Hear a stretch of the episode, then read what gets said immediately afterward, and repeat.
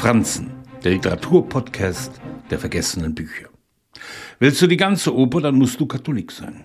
Eine Einschätzung, die der tiefgläubige zum Katholizismus konvertierte Julien Green sicher geteilt hätte.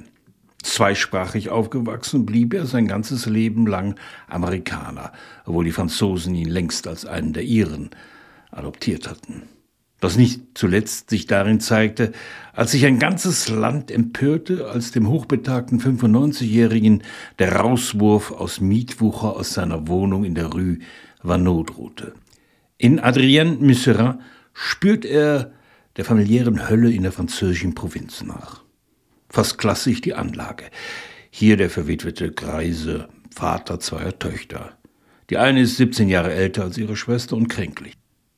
Die Jüngere schwelgt in der Chimäre einer flüchtigen Liebe, die mehr eine erotische Obsession ist, nachdem ein Arzt ihr aus seiner Kutsche einen flüchtigen Blick zugeworfen hat. Vom Sterben umgeben öffnet sich Adrienne plötzlich ein Fenster, angesichts der Gängeleien durch die eigene Familie. Ein Sehnsuchtsort, ein Ort, an dem sich alles ändern wird. Die Ohnmacht wird unerträglich. Trotzdem wird Adrienne ihrer Schwester zur Flucht nach Paris helfen und allein mit einem Despoten zurückbleiben.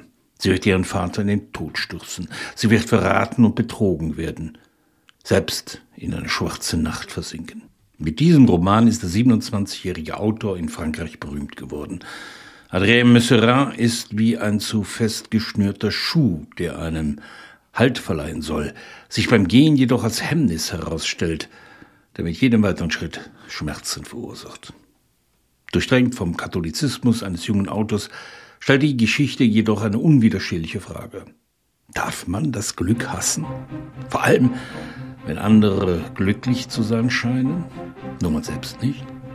Ein Thema, das Julien Green durch viele seiner späteren Romane begleiten wird.